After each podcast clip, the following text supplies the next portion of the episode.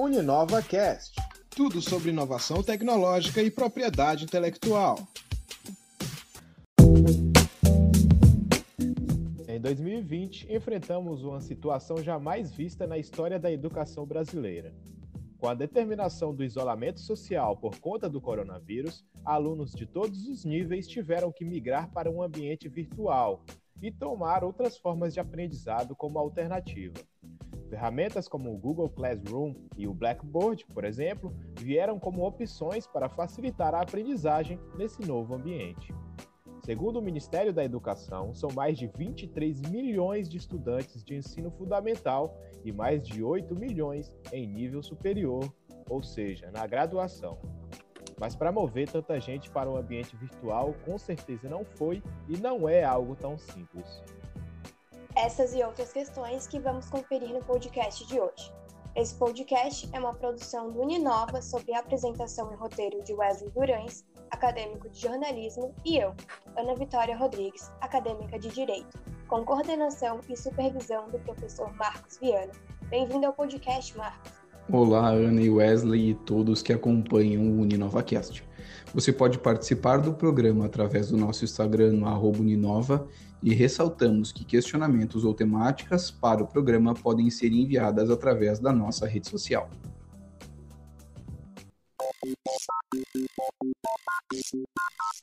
Para falar sobre o ensino híbrido, convidamos a professora Regina Célio Ostins, mestre e doutora em Ciências da Educação, professora e pesquisadora do programa de mestrado e doutorado em Educação da Univale e diretora de Educação na Vice-Reitoria de Graduação e Desenvolvimento Institucional. Obrigada pelo convite e é um prazer estar aqui.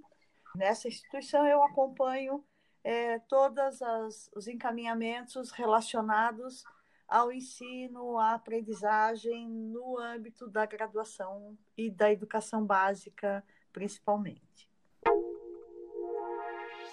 Para a gente começar aqui nossa conversa, é, vamos pelo seguinte tópico. Com a chegada da pandemia, a forma de ensinar e aprender também se modificou, assim como a forma de trabalhar também. Hoje, o ensino à distância, de forma remota, ganhou popularidade e está sendo discutido em todos os âmbitos da educação, desde a educação infantil até o ensino superior. Professora, como o ensino à distância transformou a forma de aprender é, a partir da sua reflexão? Eu, eu considero que o ensino à distância ele já é uma prática, ela é bem consolidada, é bem conhecida no país e de certa forma ele sempre foi visto como uma uma forma meio é, talvez é, preconceituosa, o que eu penso que é um equívoco, porque é, nós temos excelentes experiências na educação à distância. É claro que é, as formas como a educação à distância se estabeleceu no Brasil, ele tendeu a privilegiar uma forma de aprendizagem em que o foco está muito mais centrado no próprio aluno, não é?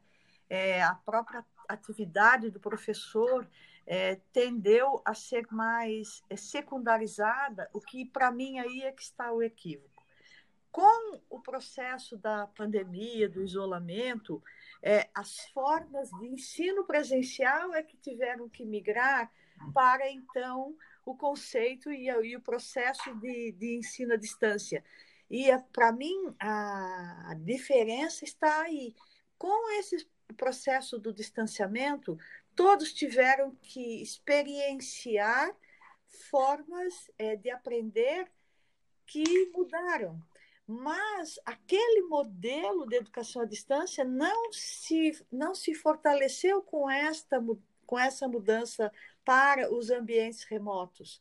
É, nós conseguimos, de alguma maneira, vivenciar experiências de aprendizagem em que ela tem muita responsabilidade no, na tarefa do aluno, quer dizer, na autonomia do aluno para estudar, para buscar fontes de conhecimento, para trazer para o processo é, de ensino e aprendizagem no qual o professor está, mas eu considero que o papel do professor também se potencializou. Eu acho que exponenciou a tarefa do professor, porque ele também teve que fazer é, mudanças na sua forma de compreender como o ensino acontece. Então, nesta dinâmica, o que pareceu é, é, um prejuízo, houve prejuízo, sim, no caso de alunos que não tiveram acesso, de professores que não tinham é, também estruturados né, nas suas residências todo o sistema que precisa, como uma boa internet, é, microfones, quer dizer, nós tivemos que nos, nos adequar a formas é, vis, audiovisuais, né, que no ensino é, ficava muito por conta é, da presença e da fala do professor no ensino presencial. Essa dinâmica, essa mobilização de energias que acontece no presencial, nós tivemos que fazê-la é, transpor ela para um, um, um, outro ambiente mediado pela tecnologia. Então, é, quando nós estamos em sala de aula, o professor fala e escreve no quadro ao mesmo tempo. Ou ele apresenta, um, usa uma tecnologia que era a. Um... Então, na verdade, para esse momento, nós usamos outras mídias outras plataformas que potencializou a possibilidade de acesso ao conhecimento. Professora, eu faço um adendo na sua fala que é de bastante importância uh, e que eu mesmo não havia me percebido. Eu acho, eu, eu concordo 100% com a professora que o primeiro pensamento relativo ao ensino à distância, ele era um ensino que desfocava um pouco o professor na sua função de ensinar ou de também aprender, né?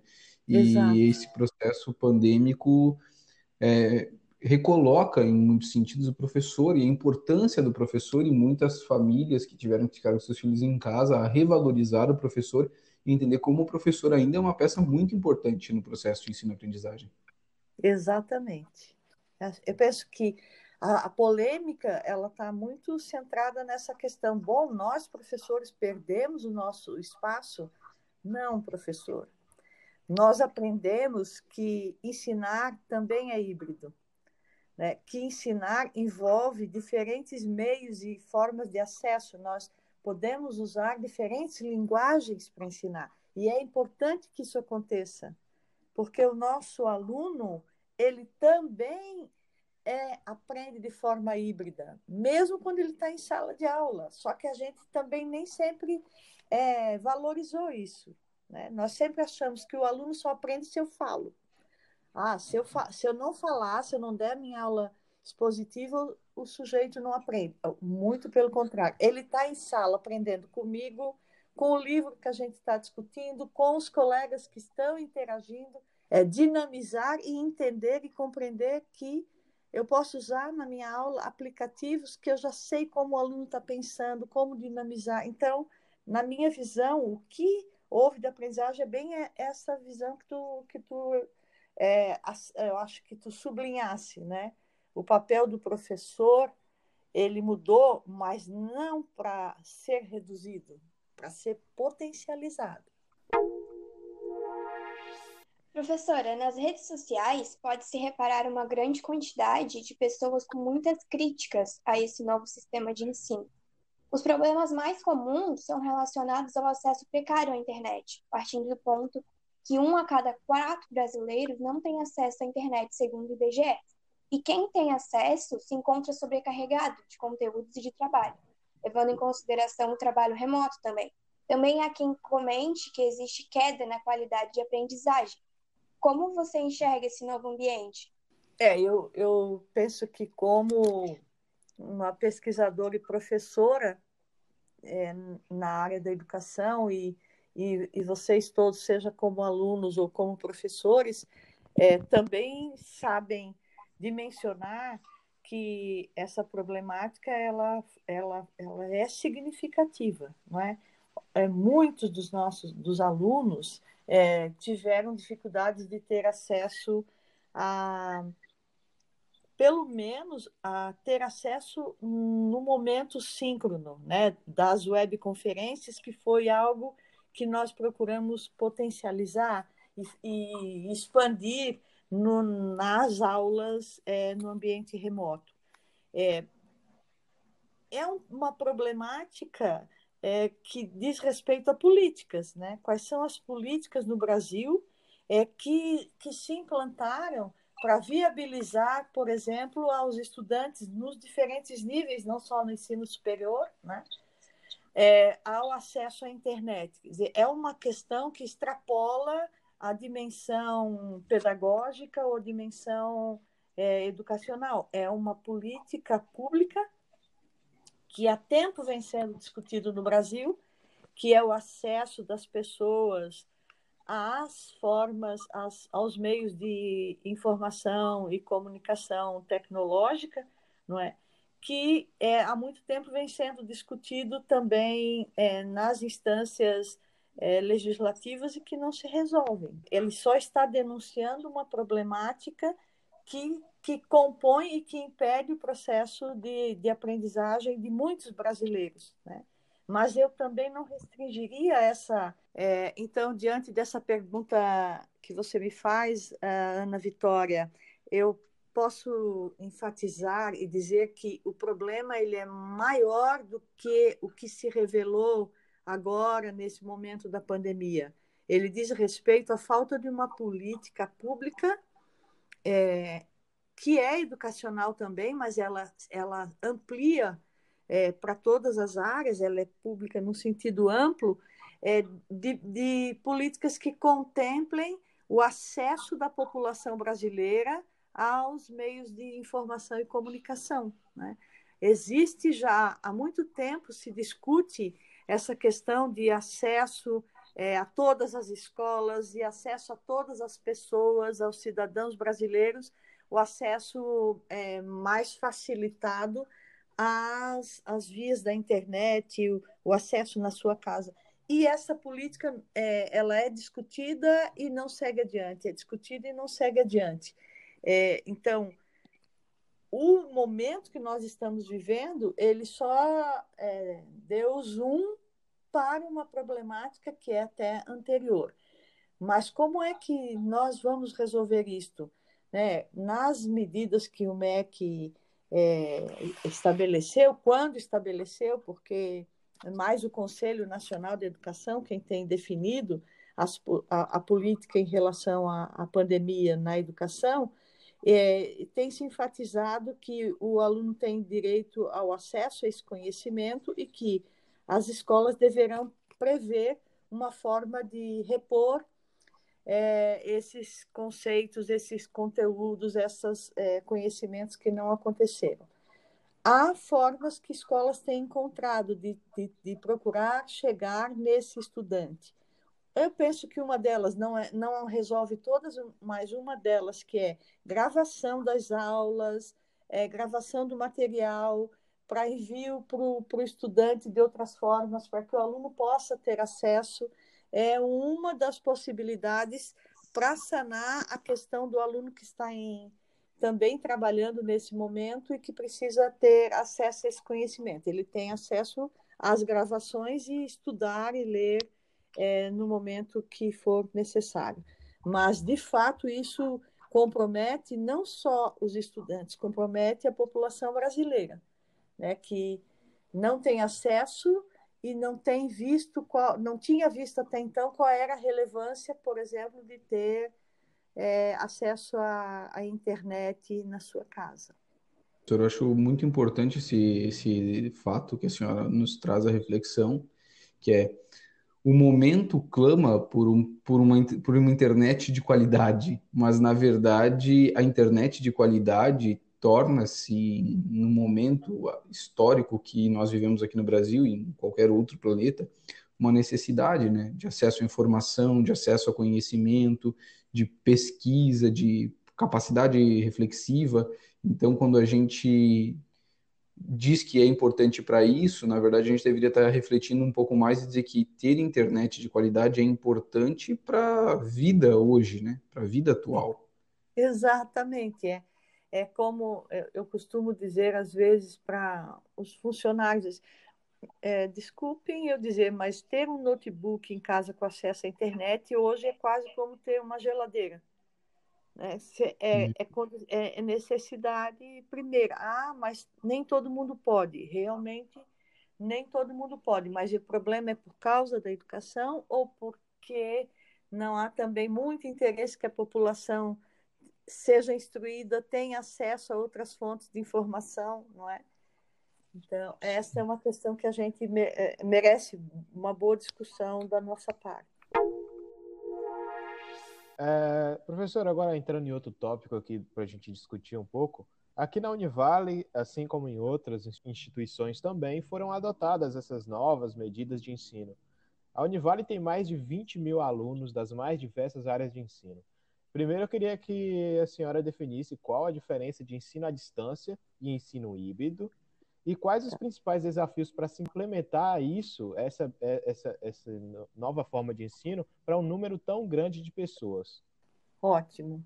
Então, temos aí duas perguntas. É, a primeira, em que você pergunta qual a diferença entre a educação, o ensino à distância e o ensino híbrido, é, eu posso definir é, a partir de três, três principais pressupostos que para mim são o que é, definem a matriz mesmo, a origem é, do, do processo de aprender e de ensinar. Nós dizemos que nós precisamos, nós aprendemos é, quando estamos com o professor. Né? Quer dizer, nós aprendemos de forma mentorada, nós temos alguém com maior experiência que dirige o nosso processo de elaboração conceitual, eu diria. Né? Nós vamos melhorando e aperfeiçoando nossas formas de compreender o mundo e as coisas é, por meio de uma mediação com alguém mais experiente. É, na escola é o professor é, e em casa ou nos livros são os autores, os nossos pais, etc. E tal. Nós aprendemos de forma mentorada. Nós precisamos ter alguém que possa sublinhar coisas que não vimos, que possa ampliar a nossa visão sobre determinadas questões. Bom, então, mentoria ou acompanhamento, direcionamento é uma questão que faz parte do processo de aprender. Mas nós não aprendemos só assim, nós aprendemos sozinhos também. Está vendo que eu estou trazendo aqui o pressuposto do híbrido? Aprendizagem é híbrida. Nós também aprendemos sozinhos. Né? Nós observamos as coisas, nós tentamos ver o que há de regular em determinados acontecimentos, nós correlacionamos fatos. Nós também, então, esse é um pressuposto é da autonomia. Então, temos dois pressupostos para aprender: a mentoria, o acompanhamento de alguém a autonomia para fazer nossas correlações e nossas sínteses. E o terceiro, que é a interação. Nós aprendemos também com os nossos pares, com os nossos colegas, é, com desconhecidos. Então, esses três pressupostos, eles, na, na, no que a gente estuda na educação, eles são o núcleo, a origem do processo de ensinar e de aprender. Eu, como aluno, preciso de alguém que mais experiente que me dê elementos para poder ver o mundo de outro jeito. Eu tam, mas eu preciso ter processos autônomos de processar essa informação, então autonomia, e eu preciso de interação. Não há como aprender se esses três pressupostos não estão juntos. O ensino à distância, ele privilegia a autonomia. O professor, ele está também, ele é tutor, né, o nome que se utiliza é, na educação à distância, o professor é o tutor. A autonomia, ela é hum, sublinhada no processo do ensino à distância e a interação, ela ocorre em menor escala. A interação com os meus colegas, ela privilegia a autonomia e a tutoria do professor. Há modelos de ensino, eu não, tô, não estou falando da educação à distância, que nós temos conhecimento que o professor, o tutor não é basicamente um professor, né? É uma pessoa que tem experiência em determinadas áreas e que orienta é, o estudante. No caso da Univale, o professor é o professor tutor. Então, isto muda. Então, na, na, no ensino à distância, a mentoria, o acompanhamento do professor acontece e o, o processo autônomo do sujeito. Existe menor interação. A interação é maior com fontes de conhecimento, com livros, com outras mídias, com outras plataformas. Isso é ruim? Não é. A questão do ensino híbrido, o próprio nome está dizendo, ele busca um equilíbrio, ele, ele pressupõe essas três questões bem presentes. A mentoria do professor ela é muito mais é, contundente, ela, ela é mais sistemática, ela acontece de maneira síncrona. Então, o, na, no ensino híbrido, professor e aluno se encontram ou face to face ou por meio remoto, mais de, de maneira síncrona. Né? A autonomia do aluno é muito necessária e a interação entre pares é fundamental e interação com diferentes fontes do conhecimento. Qual é, então, a diferença aí? Na educação à distância, o aluno tem que regular mais a aprendizagem dele. No híbrido, há um equilíbrio entre o que eu, como aluno, faço no, no meu processo de busca e o que o meu professor está é, acompanhando de forma mais direta, na maioria das vezes é, no presencial ou no remoto síncrono. Então, essa é, é a diferença é, entre um e o outro. A segunda pergunta: quais são os desafios para implementar? Os desafios, claro, são gigantescos, porque se vocês observarem, trabalhar autonomia, mentoria e interação, eles são é, princípios que envolvem atitude, né, comportamento das pessoas. Então, o comportamento das pessoas para do, do estudante para ser autônomo, ele, ele, ele demora para se estabelecer, porque nós vimos de um modelo clássico de ensino em que o professor define o recorte que o aluno vai fazer, o professor define o que ele vai fazer, o professor dá para ele os processos, o conhecimento, ele, o professor recorta o conhecimento e entrega para ele. No ensino híbrido, o aluno vai buscar as formas de conhecimento.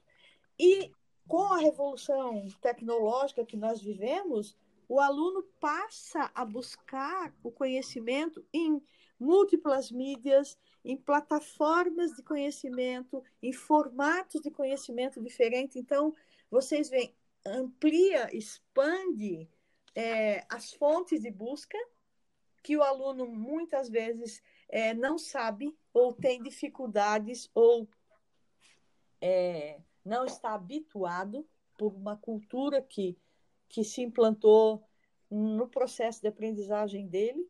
Então, o grande desafio para mim, existem vários desafios. Primeiro, tem que ter tecnologia robusta.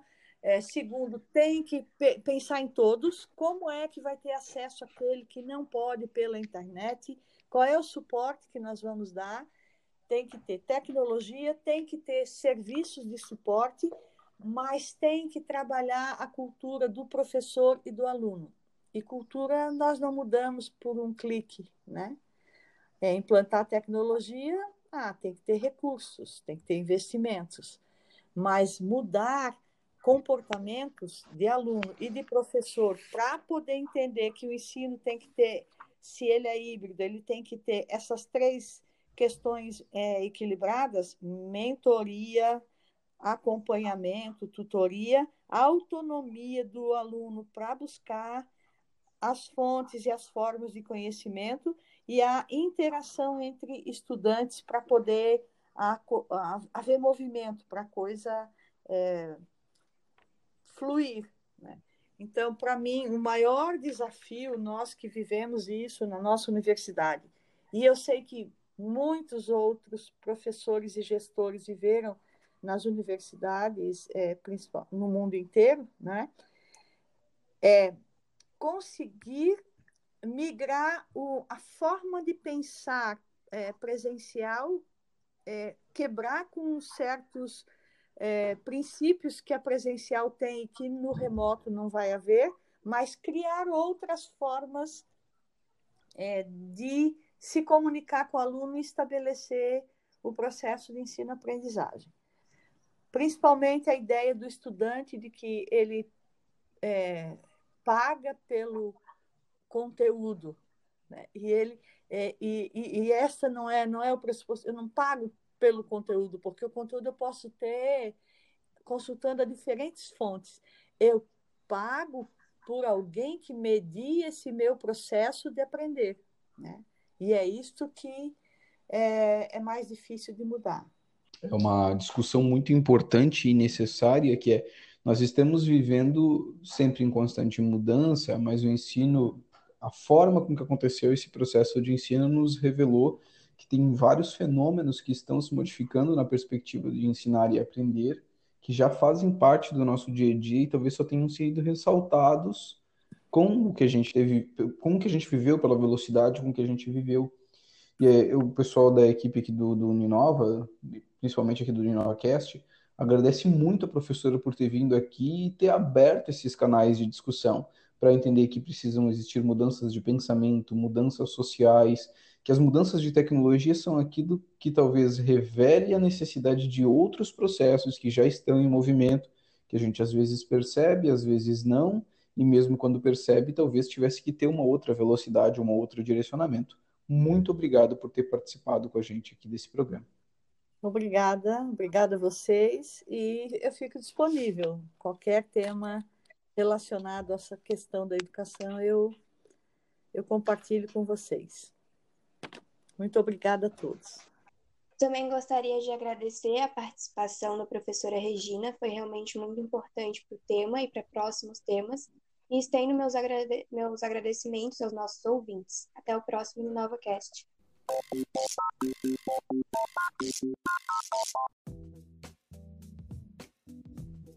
É isso aí, pessoal. Esse foi mais um episódio do UniNovaCast. E vale lembrar que você pode entrar em contato com a gente lá pelo Instagram, no Uninova, pode tirar suas dúvidas, dar suas sugestões de alguns temas que você quer que a gente aborde aqui e conhecer um pouco mais do nosso trabalho também. Muito obrigado, abraços e até a próxima. O UniNovaCast é uma iniciativa do Núcleo de Inovação Tecnológica da Univale, com apoio da FAPESC, Fundação de Amparo à Pesquisa e Inovação do Estado de Santa Catarina.